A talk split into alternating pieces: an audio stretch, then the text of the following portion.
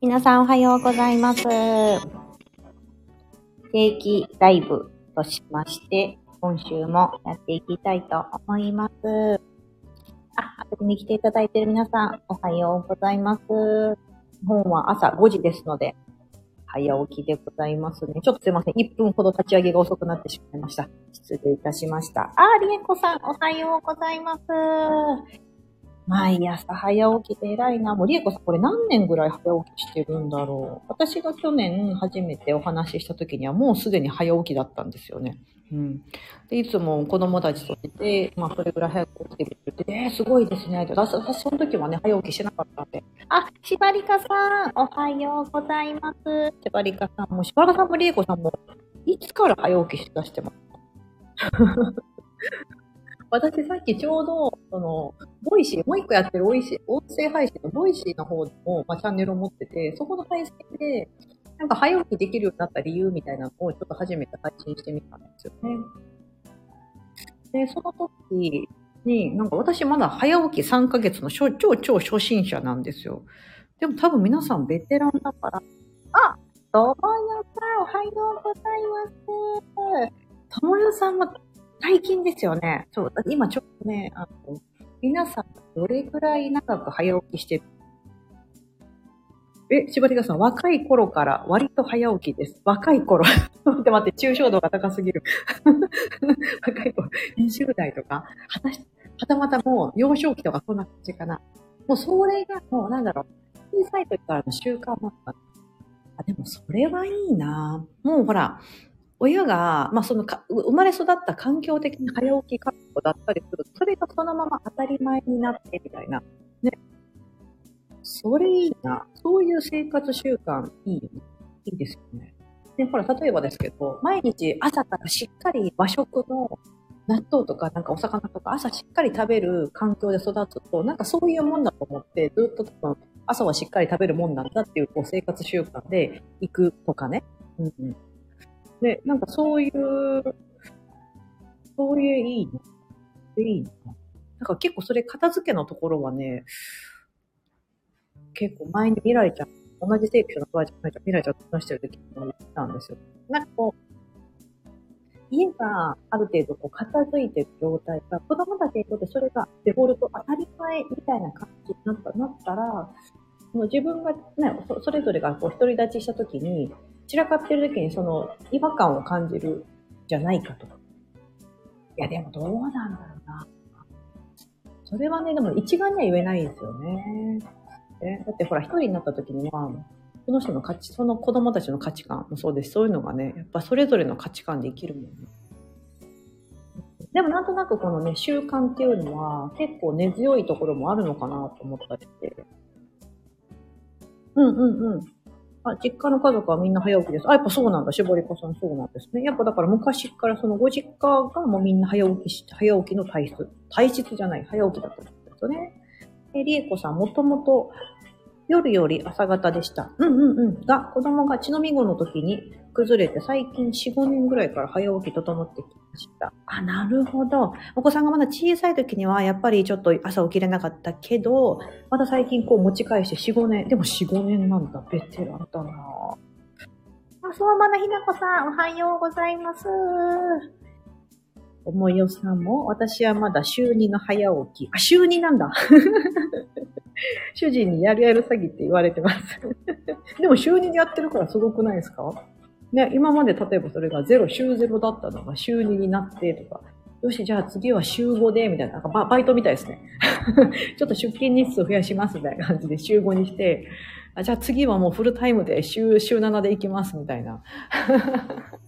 ね、確かにその、あ、そっか、週、田村さんの中では週2なんだ。でもそれでいいですよね。それでまず慣れてみて、で、その後からだんだん増やしていくとか。ね、本当は多分毎日24時間って同じリズムで人間って生きてるから、本当は朝起きる時間と夜寝る時間っていうのは一定なのが本当は好ましいってね、よく言われるので、でも私もなかなかできてないんです。特に夜は、うん、なんか一緒に子供たちと寝ようと思っても寝れない時あるんですよね。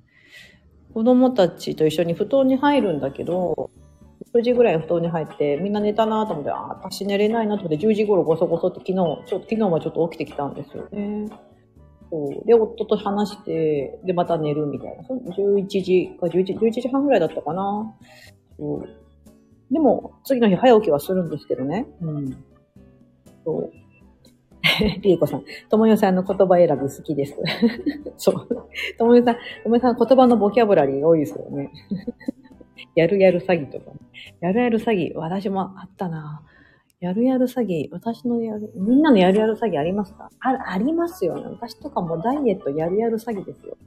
もうなんか途中からもダイエットって言いたくないとか言い始めて。なんか、ダイエットというかこうね、こう、脂肪を手放すって言ってみたりとか、でもね、手放せないんだよな。でも今やってますけどね、今朝もオンラインフィットネスやりましたんで、はい。あの、シュッシュとね。でもあれたった30分なんですけどね、いいんですよ。そしてなんかアフターバーンって言って、その後も脂肪が燃え続けるようなこうプログラムを組んでくれてるので、そう、なんかその後もずっとね、体がカッカッと熱くて、基本私冷え性ですけど、うん、なんかあんまりそういうのがないとかあるので、皆さんどうですか？最近はいかがでしょうか？もう今ね、ニューヨーク近郊はマイナスなんです。今日0度。とかなると、あ、今日マイナスじゃない、イエーイ！みたいな感じで、先週から寒波が来てて、先週からぐっと冷え込んで、去年は暖冬でほぼ雪が降らなかったんですけど、去年から雪が降って、まだ道だったり、学校の校庭とかには、雪があの残ってるような感じなんですね。うんね東北の方とか、北海道の方とか住まれてる方、北陸の方とかもかな？まあ、もしかしたら雪がね、もう家の周りには別に雪が普通にあるよっていう状態かもしれないんですけど。お、ひなこさん、相馬のひなこさん、今日は日本も今シーズン最強寒波来てるみたいです。ええー、そうなんだ。最強寒波。最強寒波なんだ。寒いんすねってことは。あ、そうなんだ。あ、雪が降ってるんだ。そうなんですね。ほうほうほうほう。雪がチラチラしてましたと。へえ。なるほど、なるほど。あ、そうなんだ、そうなんだ。よいしょ。えー、寒いんだ、日本も。寒いの嫌ですよね。あ、私はね、私は寒いの苦手です。ごめんなさい。別に寒いの好きな方いますよね。私は将来的には、あったかい、基本的に年中あったかい地域に住むっていうのをね、目標にしてるんですけど、うん、相馬のひなこさんの周りは、うちのとこは雪降らないけど、とにかく風強い。ああ、そうなんですね。風強いとね、なんかね、危ないですよね。ちょっと、外出るの気をつけてください。うんうん。ともさん、岡山も雪がちらつきました。おー、そうなんだ。岡山あんまり雪が降らないイメージ。まあ、ともさん岡山なんですよね。うち、父が岡山出身なんで、岡山とはゆかりがあるんです。はい。そうなんですよ。そっかそっか、岡山県だ。よくね、最近は行けてないんですけど、よくおばあちゃん家に、大阪、私は大阪なんで、地元が。大阪からね、岡山まで、車でブーンとね、あのー、出ました。高速で。結構時間かかるんですよね。どれくらいかかるかな。岡山までやっぱり遠くて100キロぐらいあるんで。うん、あ、ゆかりさん。あ、その前にりえこさん。豪雪地帯の方でね、失礼かもしれません。予報で雪がつくとウキウキしますが、実際降らなくてしょんぼりしてます。ああ、そっかそっか。りえこさんが住まれてるところはあんまり雪降らないんですよね。あでもそれはわかります。いりえこさんいいですね。なんかその子供心がいい。ちょっとウキウキする。雪かも、みたいな。え、積もんじゃね積もるんじゃねみたいな感じですよね。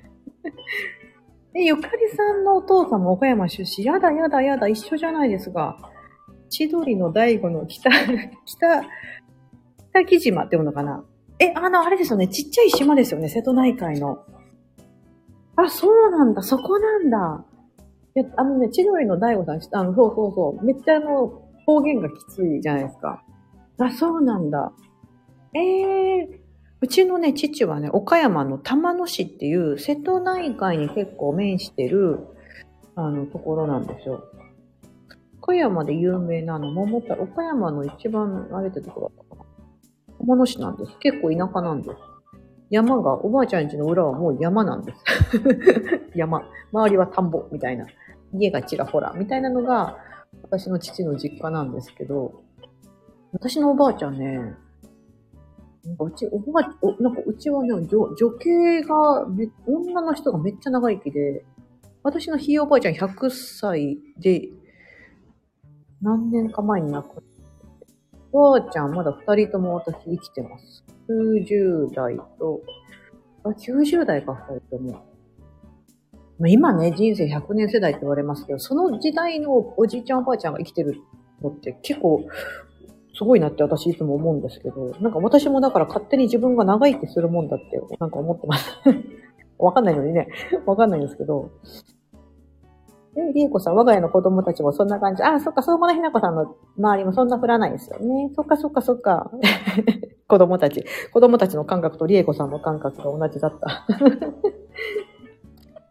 そんな中、ともよさんの寒波の中、職場のエアコン修理で昨日は足元の電気ストーブでしのぎました。ええー、エアコンがついてなかったんだ。それ寒いっすよね。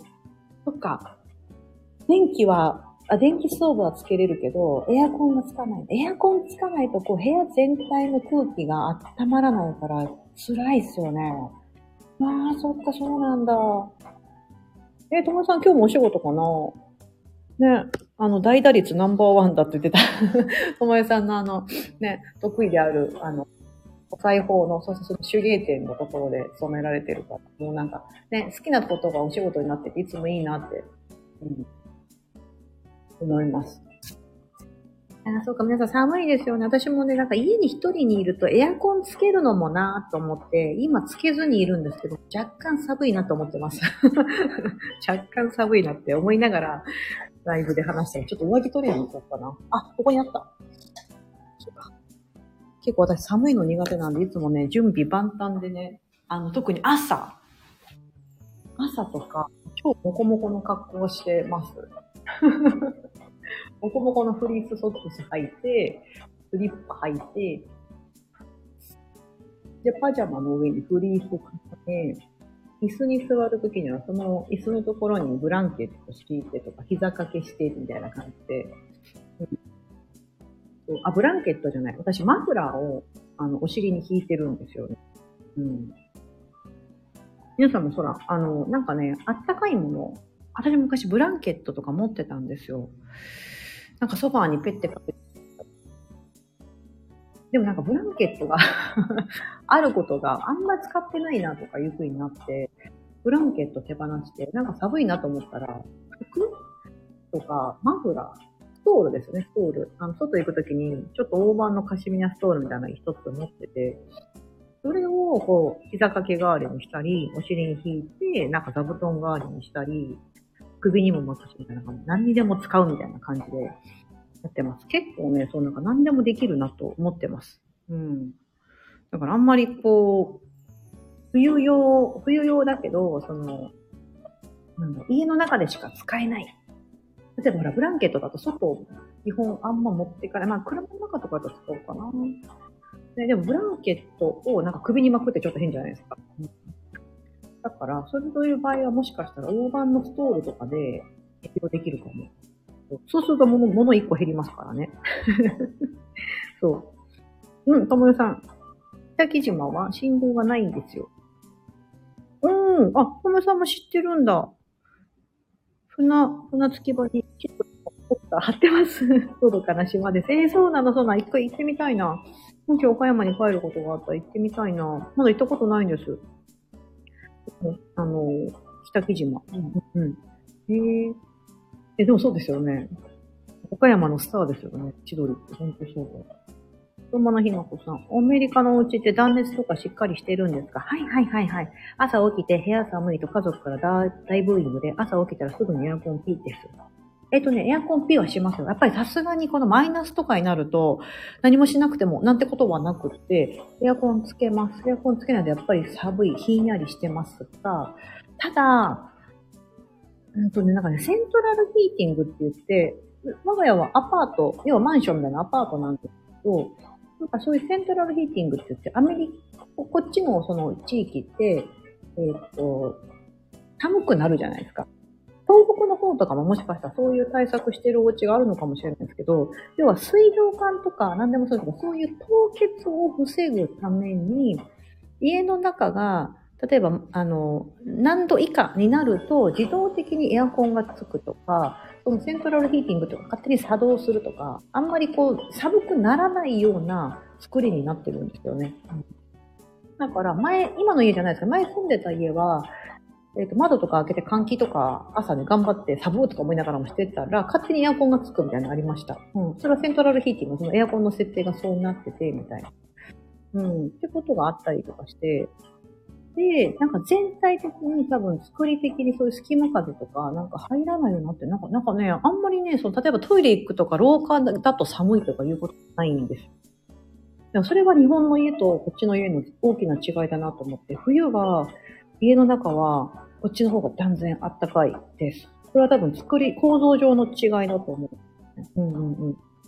あ、安吉さん、おはようございます。あ、そうなんです。ニューヨーク、こんにちは、なんです。この間ね、あの、先週 皆さん見ました？あの、服、あの、ちょうどこのね、あの、バック背景に使ってるのも、あの、服動画の、あれでや上げてみたんですけど、ふきふきバージョンで、そう、あの、この間動画出してみました。あ、やっぱりなんかもう一個なんか出さなきゃなと思いながら、ちょっと最近インスタグラム更新できてないんですけど。あ、りえこさん、北木島行きます。大悟も好き。あ、よしく、よしくですね。そうそう、行きましょう行きましょう、北木島。私も行きたい。ね、相馬の日のこそ信号ないし、ものとかでいいとこそうですね。って。あー、なぎささん。なぎささん、おはようございます。あ、しばりかさん、服見ました。ありがとうございます。そう、ふきふき動画。あの後、なんか私が吹き吹き動画上げてたら、あの、安木さんも知ってると思うんですけど、エイリの、エイリノベのさや、さあやちゃんと、あと、この間、エイリさんの夫の、あの、ノテヤンさん、直樹さんも上げてましたね。副動画。副動画、副動画の伝染中。副活。あ、確かに副活いいですね、なつきさん。副朝は、副朝ですから。あいいな。副長って読むのかなそう。復活、復活やりましょう。いや、そうですよ、そうですよ。その表現いいなと思って、服から服。でもね、あのね、あの裏話をすると、あの動画一個ミスったなと思ったことがあって、あのね、うちのね、息子のお兄ちゃんをね、私がこう拭いて手を払いのけられるっていう、あの、あの動画をもっと前に持ってくればよかったっていうね。なんか、あ、笑いのポイントだいぶ後だったと思って、あ、でもこれは、相馬田ひなこさんだ。相馬田ひなこさん、そこ気づいてコメントしてくれてましたよね。もうね、もうそう、そういうところが私のね、モチベーションになってるんですよね。え雪、福岡も雪が降ってるんだ。あ、そうなんだ。手帳タイムしてる。さすが、なぎささん。なぎささんの5倍速家事。の視聴タイム。ね、前、前なんだけど、なぎさんが今ストーリーに上げてる倍速のコツは何ですかと、で、確かノート、手帳タイムですよね。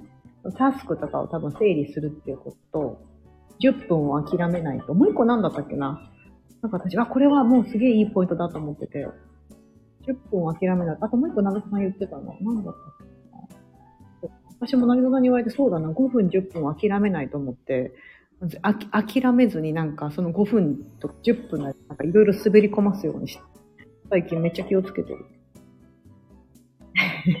そうそうそうそう。そのまねなこさんが言あの言ってくれたね、そのお兄ちゃんの払いのけあれね、あれ開始3秒ぐらいで持ってくればよかった。なんか、初めの方私がただただ拭いてるやつで、ちょっとつまんなかったなってって。そうなんですよ。なんかそう、そういうね、動画の構成ってね、後からやってもたって思うこととか多々あるんですよね。なぎささん自分で書いて忘れた。そう。いや、そう、なんか3つポイント言ってて、多分3つ目が10分を諦めないだったんだよな。2つ目なんだったっけ ?1 個が多分書くことでしょそう。ね。いやね、本当思います。なんか時間、この早起き、早起きの、でも本当早起き私も最高だなと思ってて、なんか1日24時間ですけど、私早起きするようになってからと、自分のこの、なんだろうな、私ちょっと、ちょっと振り返ってみた時に思ったんですよ。あれ？なんか早起きするようになってからの私のやってる量が半端ないと思って、そう。今自分がやってる量半端ないな、みたいなのはめちゃめちゃ感じてます。これ多分早起きのおかげなんですよね。うん。うん。なぎささん、動画の構成、フィーリングでやっちゃってるから、ちゃんと考えてるじゃんかちゃんと。いやいや。いや、そう。でも出した後にね、あの、閉まったってなってるから、これダメなパターンですけどね。こうあとりあえずピピピって出しちゃって、やったあーみたいな。まあでも、これがまたね、次につながるから、トライアンドエラーでございます。動画の構成、あつきちさん、動画の構成での笑いポイント持ってくるところそんなに考えてるなんて。なぎささん、そっち積もってる、こっちは全く。え、でも、なぎささんとこ降ってて、やつきさんとこ降ってないとこあんのかな？同じ福岡で？えー、そうなんだ。凍結してるんだ。そうなんだ。そう。やさきちさん、私のこのね、モチベーションになってるところはもう笑いの部分なんですよね。昔私のインスタグラムのあのプロフィール画面って、1分でクスッと笑えるみたいな、なんかそんな言葉入れてたんですよ。っていうぐらい、なんかそれをね、実は裏コンセプトにしてまして、ね。でもなんかプロフィールに書いちゃうと絶対クスって笑わせなきゃいけないと思うから、それがプレッシャーすぎて外したんですけど、でも、でもその私の裏テーマというのは自分の中では常に持ってるんですよね。えー、そっか、福岡も今ふ雪降って、皆さん降ってます？ね、さっき玲子さんとかあの、ちょっと東北、え、東北じゃない、あの、関東の方か。関東の方の人は降ってないですよね。でも今寒波来てるんですね、日本も。あ、さやまるさん、おはようございます。親父くん。はじめまして、おはようございます。遊びに来ていただきありがとうございます。あ、なぎささんとかうちは海が近いの。あさきちさんはちょっと内陸。内陸。こっちは屋根にうっすらぐらい。あ、でもでも、やっぱり 降ってるんですよ。福岡全体に降ってて、みたいな感じなんですね。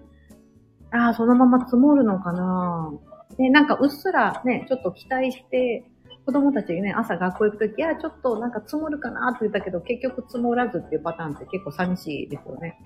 だからどうせならうっすら何センチでもいいから積もって、こう雪に足跡つけたいみたいなところあるじゃないですか。そう。あ、でもね、あの、日本だ、でも日本だと雪降った時困るのが車ですよね。バスとか、まあバスはあれか、車とかも、私昔奈良で就職してすぐ奈良に住んでた時に、朝雪が、奈良結構雪降るとこだったんですよ。山手の方だったんで、関西でもね、雪降るんで、その時に、あ、こっちは、あ、あ、そっか、足跡つかないな。あ、そっか、そうなんだ。つかないんだ。なんかそれつくぐらいがいいですよね。なんか降るんだったらもうちょっと降れよみたいなね。勝手にね、なんか空に思いますよね。もうちょっと降ってくれみたいな。ね、ああ、そっか、ちょっと降ら積もらないかなって感じなんですよね。そう。だか、アメリカ来て思ったのは、日本だと雪降った時に、スタッドレスタイヤに車のタイヤ変えなきゃいけないとか、あるじゃないですか。道路がやっぱり危ない、凍結しちゃったりとかして危ないからっていうので、あとチェーン巻いたりとかあるじゃないですか。タイヤのチェーン巻かなきゃとか。あれね、アメリカはね、ほぼしなくていいんですよ。みんなノーマルタイヤで走ってるんですよ。すごくないですか？でもこれ理由があって、除雪車みたいなのがもうガンガン雪降りつったらもう即走り始めるんですよね。多分各市が持ってるんですよ、除雪車みたいなのが。だから、わ、雪積もってきた、降ってきたなとか思ったら、除雪剤を巻かれるプラス、除雪車がバーって走るので、車は普通のタイヤでみんな走るみたいなのが、なんかアメリカに来て初めて知りました。うん。あそこなんかそこがすごいしっかりしてんだな、みたいな感じで。そう。ちょっとびっくりじゃないですか。うん。そこはね、結構対策がしっかりしてるんですよね。あ、さやまるさん、滋賀県で大雪警報出てます。わあ、そうなんだ。もしかして今日じゃあ子供たちが学校行くとかなったら積もってるのか大雪警報。ねノーマル怖い。そう、そうでしょ、なぎささん。でもノーマルタイヤで走れるんですよ。うん。除雪してもノーマルだと滑るよね。いや、でもね、それが結構大丈夫なんですよね。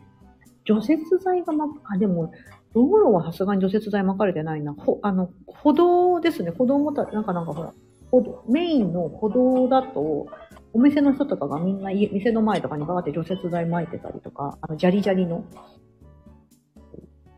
あれを巻いて雪がこう、すぐ溶けるようにしてたりするんですよね。うん。で、一軒家の人だと、東北の方とかね、あの、皆さん多分北陸のほんと積もる地域のところは、除雪作業がね、雪かきが必要ですよね。ねそれで、朝、朝寒い中やるの確かに辛いですよね。なんかそれもあってちょっと一軒家は嫌だなって、っていうのも実はあったりするんです。私は結構アパート派で、お、ともよさん、今日は友達が家に来て、キンパ大量生産します。えー、いいな、食べたい。結構好評で、人が来たら作って食べてお土産付き。いや、最高じゃないですか。ともよさん家の近くに住みたい。いや、ほんとともよさんなんかそうやってもう、ま、ともよさんの周りに人が集まってきますよね。ほんとそれ才能、才能なんですよ。私今やってるあの S ビーイングっていうあのオンラインサロンがスタートして、S ビーイングでみんなの才能を見つけるっていうのを、やってるんですよ。で、私の Voicy の方でも、それ、こっちの私のサブアカの方、インスタのサブアカの方に乗っ取った感じで、えっと、配信とかしてるんですけど、もう、誰しもが才能を持ってるっていう、うん。ねえ、そうですよね。ひなこさんもね、ひなこさん美味しそうですよね。私も参加したい。もう、ともよさんが作るキンパとか絶対美味しいですもん。絶対、もう、もう絶対美味しいって分かってる。分かってるから食べたい。お腹空いてきちゃいました。うん。いや、もう皆さん本当、だからこの早起きできるのも、こう、なんだろう、みんな思ってても、その、私もだって40年間早起きできなかった人なんですよ。それが今できるようになったのを、私なりにこう3つポイントをね、あの、さっき配信撮ってたんですけど、これってでも本当早起きするできるっていうのも一個の才能だし、だって早起きできない人からすると、したいけどできないっていう人が多分大半だと思うんですけど、なんでできるんだろうとか、どうやってやってるんだろうとか、うん、思うと思うんですよね。だってほら、早起きした方が体にはいいとか、うん、あるのでね、絶対的なそういうね、こう、あるので、う やったわ、ともさん。来て来て大関係です。適当キンパですよ。量が多すぎて、時々、はち、はち切れます。具が多すぎて。いいな、いいな。そんな大盤振る舞いのキンパ食べたい。え、なんかこう巻く、あの巻き寿司。恵方巻きの時ぐらいだなんか作らないな。なんかあの、ほら、巻くって作業結構大変じゃないですか。こう、ほら、えっ、ー、と、海苔引いて、そこにご飯をバーってやって、具をそれぞれやって、ぐるぐるぐって巻くじゃないですか。で、巻いた方が絶対食べやすいし、子供たちも食べてくれるってわかるんだけども、巻く作業がめんどくさくって、私いつもやっぱ丼にしちゃうんですよね、結局。ご飯に、ね、お茶碗にご飯と、こうバババッと乗せて、もうほら、材料一緒じゃないですか。材料一緒だけど、その巻く手間を私はもうなんか、作るのが嫌で、よっぽどの時じゃないと。あ、でも今度節分ありますね。なんかお姉ちゃんが節分の時は恵方巻きよろしくとか言ってたな。うん、じゃあその時作るか。その時作るか。あれ結構時間かかる、かかるんですよね。あ、なんかその時にこうスタイフでね、こうスタイフこうやりながらとかいい。今度そうしようかな。節分、あ、え、2月の3日っていつだろう ちょっと手帳見ていいですか？ちょっと今ちょうど手元に手帳あるから。うん、ああ、全然週末だった。週末だった。あ、でも今度、スタイプライブ。あ、皆さんすいません。来週は1月の、あの、あ、ごめんなさい。来週は木曜日にやります。2月1日の日に定期ライブやりますんで、また木曜日に戻ります。すいません。今月は、あの、すごいイレギュラーで、全部ほぼほぼほぼ水曜日になってたんですけど、ありがとうございます。皆さん遊びに来ていただいて、あの、2月からまた木曜日に朝6、あ、木曜日の朝5時、日本時間朝5時になります。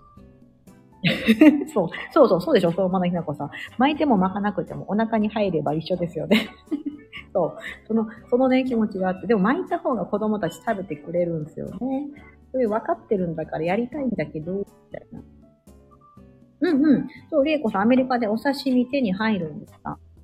え、お刺身をね、あ、お刺身手に入るんですよ。入るんだけど、なんかもったいないから私巻き寿司の中に入れない 入れないんだけどな。なんか、なんだろう。あの、牛肉、あの、韓国風な感じで、プルコギみたいな感じにして、お肉を。で、あとは、ナムルかな？人参ともやしとほうれん草とナムルにして、みたいな。こんな感じして、こう、お刺身が贅沢に巻き寿司の中に入らないんですけど、ね。あ、でも、でもあります。あの、手に入るんですよ。でもね、サーモンがメインだな。アメリカの人ってお魚といえばサーモンみたいな。サーモン、イカ、で、タコとか食べないんで、タコ皆さん知ってますよね。あの、ほぼ海外の人生でタコ食べる。タコ自体食べることってほぼほぼないんで。そうそうそう。あ、そうなんだ。恵方巻きって関西圏の風習ですよね。そっか、安吉さんじゃ恵方巻きってあんまり馴染みがないんですね。えー、そっか。え、あれ日本全、関西が強いのかな？関西、あれ、私なんか、私が関西出身だからなんか恵方巻きって節分の時にはもう当たり前みたいな思ってますほんで、その方角の方を向いて、毎年、その、あるんですよね、その方角が。今年2024年は今年の南南西ですとか、南南東ですとかあって、そっちの方角向いて、一本食べ終わるまではこう無言でこう食べ終わらないといけないとか、なんかそういうルール知らないですか？安吉さん。あれ？皆さん、皆さんのところどう？私のとこそうで、子供の時いつもそうやってやってたんですよね。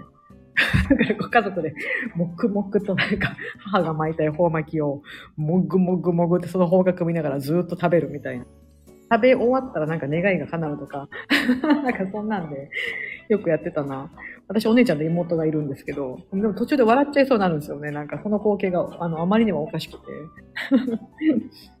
もう、相馬のひなこさん、恵方巻き子供たちからリクエストがあるので、思い越し上げて、おととし、ととしあたりから巻き始めました。おー、そうなんだ。私も今年は頑張る。頑張ります、2月に。小室さん、主人がふるさと納税で数間違えて、海苔200枚来たんです。あなるほど。だから、その海苔200枚来たから、だから、海苔を大量消費するための巻き寿司なんだ。200枚。で、恵方巻き、子供が子供の時なかったのに、今の子供たちには豆ま、豆ま、豆巻きより恵方巻きらしい。あ、そっかそっか。豆巻きも楽しいけど、恵方巻きの方が子供たちとさ、美味しい。そう、なんか節分の豆ってね、あれあんまり美味しくないんですよね。わかるわかる。そうなんですよね。え？あ、なんか突如として現れた新進気鋭のアイドルぐらいに出てきましたよね。大人になってから恵方巻きが全全国区になったので、ただ毎年食べてます。え、そうなの？これ、何？恵方巻きってアイドル、アイドル枠？アイドル枠？そうなの？めっちゃ相馬のひなこさん笑ってる。いや、そうそうね、さやまるさん。恵方巻きって全国区じゃないのか？私もちょっとびっくりです。えー、そうなんだ。海苔ね、羨ましいですよね。え皆さん、ふるさと、私もふるさと納税やってた。まあ、日本にいるときも、7年以上前の話ですけど、ちょうどその頃始まって、1年、今めっちゃね、ふるさと納税、あれ、みんなね、やってますよね。うん、私もやってたな。もう今じゃなんかちょっとわかんないんですけど、海苔200枚、200枚は多いな。しかも、しかも、ともよさん、あの、大判タイプですよね。巻き、巻こうっていうぐらいだから、あの、味海苔とか、味付け海苔みたいなちっちゃいタイプの200枚じゃなくて、でっかいやつを200枚来ちゃったってやつです。通常10枚入りでだいたいね、1パックで売ってるようなやつが、あれが20束ぐらいあるってイメージですよね。それ確かに多いな。お、なぎささん、福岡だけど、安吉さん、私子供の時から食べてたい。ほら、あ、やっぱそうなんだ。安、安吉家では、安吉家では、恵方巻きが、新、新鋭気痛なタイプなんだ。なのかな？そうなのか。うん。恵方巻き、スーパーの商戦って聞きました。あ、そうなの？そうなんすか？あれみたいな感じですか？経済盛り上げるためのハロウィンとイースターが日本に上陸したみたいな、クリスマスみたいな、経済活性化のために的な恵方巻き。えー、そうなのかな？関東圏は豆巻きと、カツオの頭のイメージです。え、カツオの頭何するんだろう？カツオの頭って恵方巻きの時食べるのかな？飾るのかな？えー、そうなんだ。えー、そうなんだ。あ、夏さんじゃあそうですね。お母さんがね、イベント好きだったからかな。で、そっか、そっか。いや、なんかでもありますよね。そういうのね。うんうんうん。ほら、昔は全然私たちが子供の時はメジャーじゃなかったハロウィンとかイースターとか、今その時期になったら、テリアとかダイソーとか行ったら、そういうデコレーションめっちゃ出回るじゃないですか。もうあれってね、明らかにその経済を活性化というか クリスマスとかもそうじゃないですか？本当にキリスト教じゃないんだけど、クリスマスお祝いするじゃないですか。ね。いや、マジで恵方巻きもその一環なのかな？えー、なるほど、みたいな。なんかそういう、なんか裏事情をちょっと考えると面白いなと思うんですけど。ね。なんかちょうどね、昨夜、何だったっけ？私全然ニュース見ないんですけど、皆さん結構ニュース見ます？あの、なんか、週刊文集系で騒がれてるらしいよっていうのを、夫が昨日、なんかそういうスカンスキャンダル系のことを夫が言ってて、えーみたいな。YouTuber も大変だねとか、お笑い芸人さんも大変だねみたいな話を昨日して、私が全然見ないので、彼は、その、なんか、これ知らんやろみたいな感じで教えてくれるんですけど、なんか今日本でこんな感じで話題に上がってるで、みたいな感じで、週刊文章のやつ。週刊文章だったかな。うん。ね。でもああいうスキャンダル取りに行く人ってなんか、ね、なんか、大変だねとかいう話をしてたんですけど。ね。え、なぎさん子供の時から食べてたの？子供の時なんで豆まきぐらいで。ああ、そっか、食べたことなかった。そっか、そっか、安吉さん。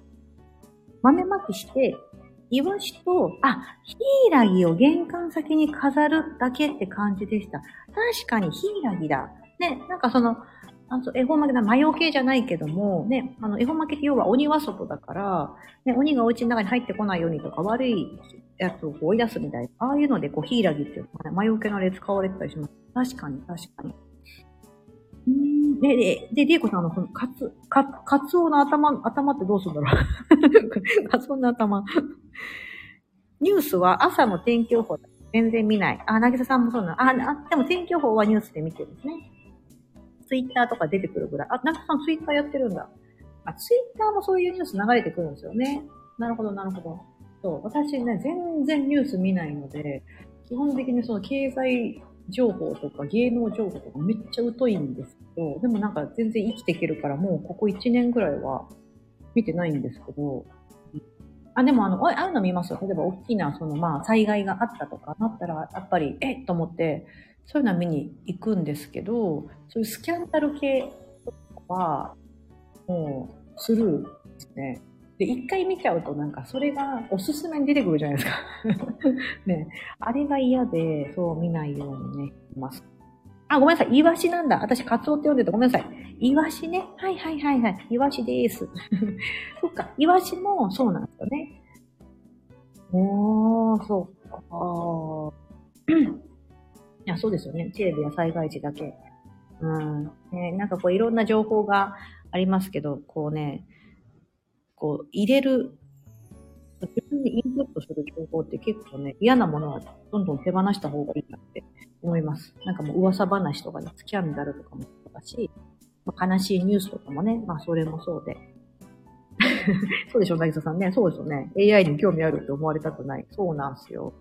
ね、なんかもう昨今のこのなんか、情報化社会のアルゴリズムにね、そう、なんか、惑わされてるな、たまになんか思います。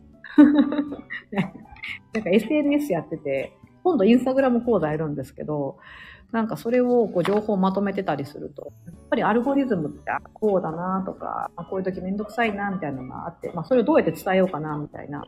うん。まあ、今はこういう傾向があるからこうの方がいいとかいうのになるんですけど、完全じゃないですけどね。うんでなんかそれがね、いろんなところでね、あの、作用してるなっていうのはね、感じてます。なんかその、さっきのそのハロウィンとかもそうですけどね。本当にハロウィン、そうそうそう、ハロウィンやってないんだけど、なんかこう、時代の流れ的になんか、あ、その時期になったらハロウィンやらなきゃいけないかなみたいな風に、ちょっと思っちゃう節あるじゃないですか。なんか今の時期とかなんだ、子供が、周りの子がみんなお受験するから、うちの子もさせなきゃいけないのかなみたいな。ああいうの時って多分そのなんか本質的なところを見た方がいいなって、最近私ものすごい思うんで、皆さんもなんかね、そういう時あったら何を、こう、何が本質で、何が大切で、手放すとこは何なのかな、みたいなところでね、やっていただくといいんじゃないかなと思うんですよね。うん。あ、安木さんはややニュースはヤフーでパッと見るぐらいです。日本の政治と経済とか、おー、いや、いいですね。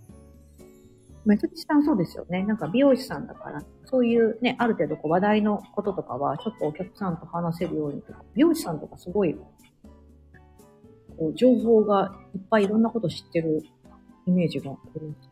うん、だから私なんかついて髪の毛とか、切りに行ったら、なんかいろいろお話ししちゃう。なんかあんまり雑誌とか見るんじゃなくて、担当してくれてる人といろいろお話ししたいなと思っちゃう感じで。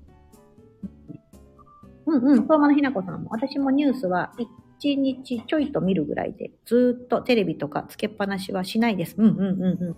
そうですよね。なんかつけっぱなしにするのが習慣だとね、ずっとそこに情報があるから、ついつい見ちゃったりね、あるんですけど、意外とそのね、積み、ちょ、ちょいみ、ちょいみの時間が積み重なるとすごい時間になってたりしますね。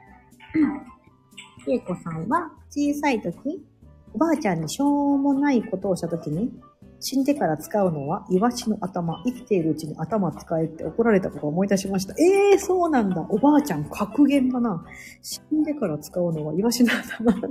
生きているうちに頭使え。なるほどね。いや、いいおばあちゃんですね。生きているうちにちゃんと自分の頭を使いなさいよってこといや、でも本当そうですよね。うん。なんかほらほら、今の自分の体は、これなんかね、前に読んだ本だかなんかにあったんですけど、結局なんかこう、自分の体は借り物だから、その体を今使わし、使わしてもらってるから、みたいな感じなんですよね。だからその、体の中の頭も一部じゃないですか。だから、この生きてる間にその頭をどう使う、考え方をどうするかとか、自分の行動っていうのは、この肉体があるからね、この地球上で叶うじゃないですか。だそう考えるとね、ああ、ちょ、あ、あざーすみたいになるじゃないですか。自分の体あざーすみたいになると思うので。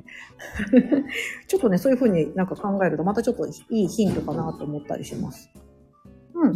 小室さん、友達がテレビのコンセント抜いてみたけど、全然困らない。幸せな日々よって聞いてびっくり。あー私は夜に家族帰ってなら、テレビ見てしまうけど、たまに抜いてみようかな。おー、すごいです。お友達テレビのコンセントを抜いてみた。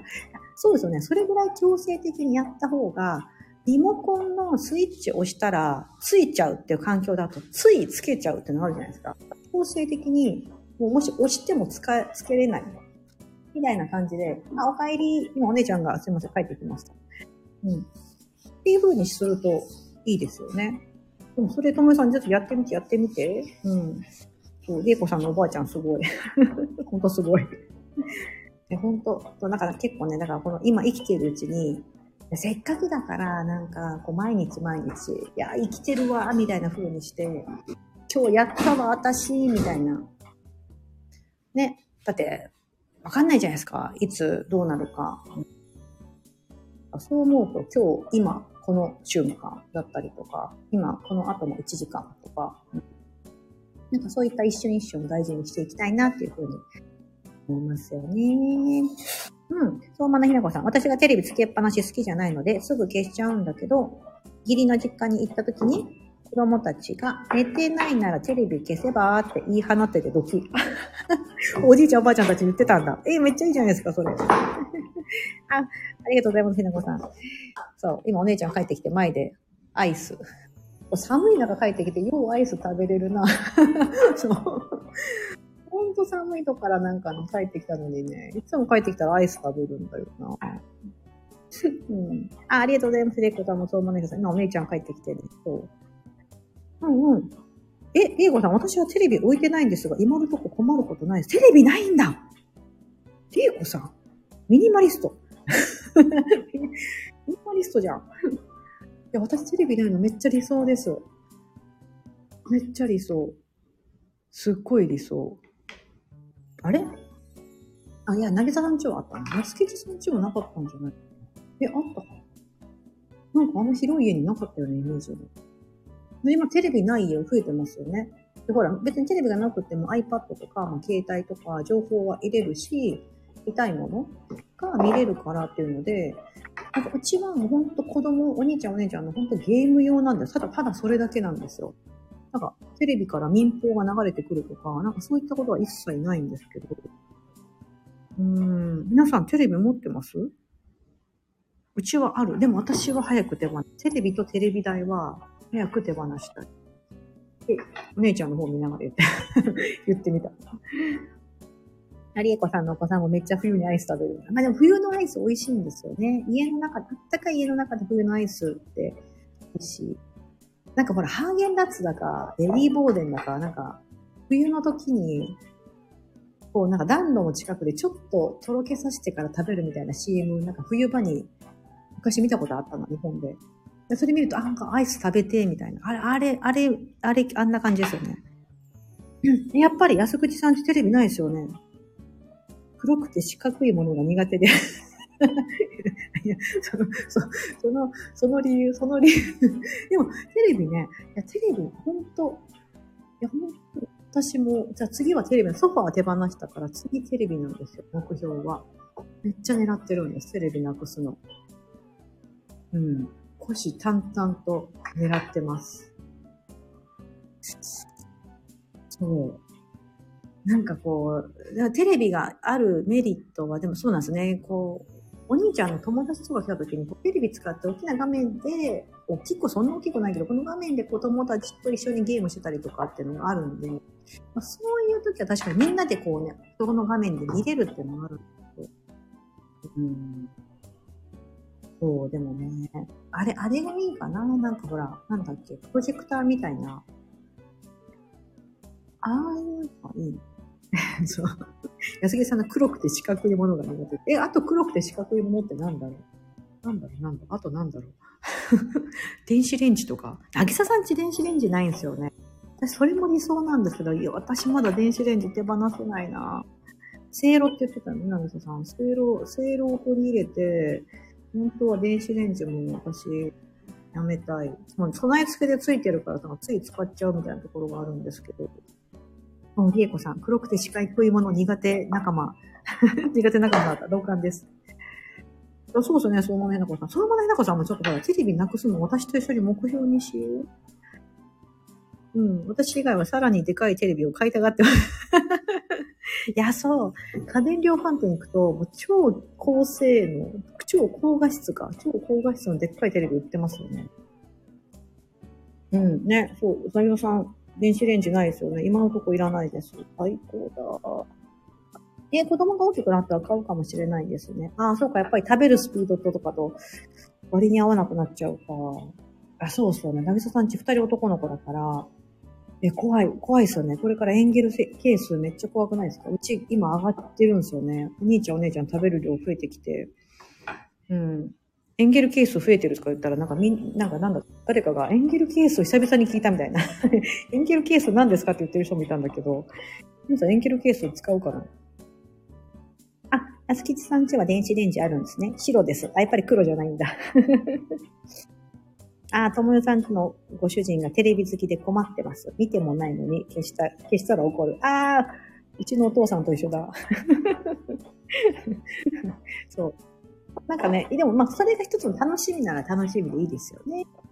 だから例えばその個人の、なんかリビングに置くんじゃなくて、なんか部屋に置いてもらうとかね。もし、部屋、それぞれお部屋があるんだか、そういうもしかしたらやり方もあるかもしれないですよね。これ一人で見るんだったら別に大画面じゃなくてもいいじゃんみたいな風になるかもしれないし。えー、そっかそっか。いや、皆さん今日もありがとうございます。遊びに来ていただいて、もう知らぬ間にあっという間に50分とか時間が経ってる。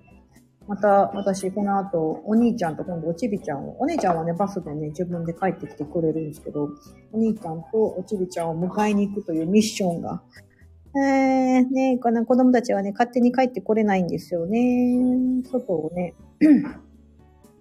うんうん。あ、ありがとうございます。相馬のひなこさん。やつきさん、僕テレビ大好きなので、タブレットとかで見てますよ。あ、そっか、そうなんだ。やつきさん見てるのなんだろう。お笑い番組かな。私、お笑い番組大好き。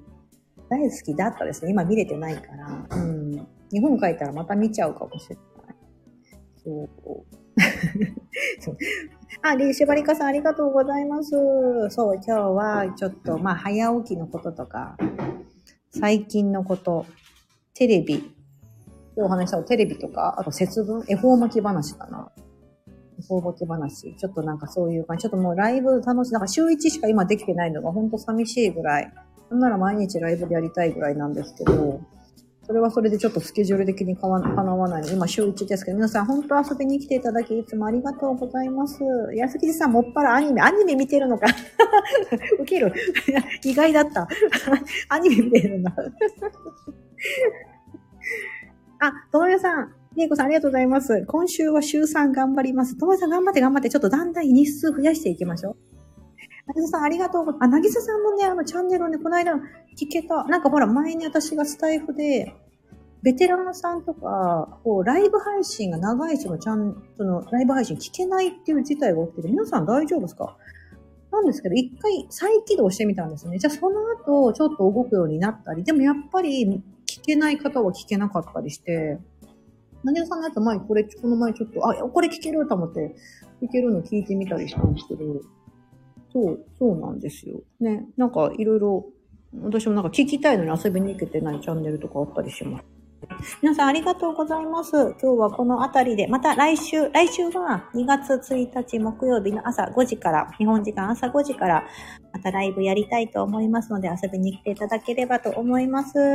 今日はありがとうございました。嬉しい皆さん来ていただいて、安木さんありがとうございます。なぎささんも皆さんありがとうございます。ではこの辺りで失礼したいと思います。また来週お話しできることを楽しみにしています。